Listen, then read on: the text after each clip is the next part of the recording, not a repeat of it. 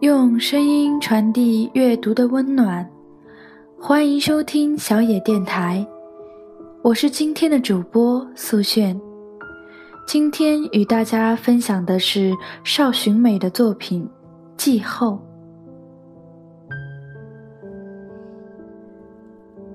初见你时，你给我你的心，里面是一个春天的早晨。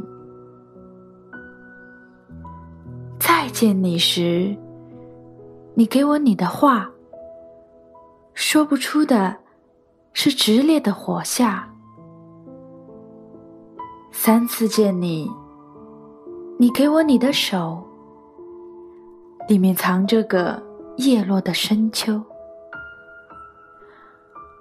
最后见你，是我的短梦，梦里有你。还有一群东风。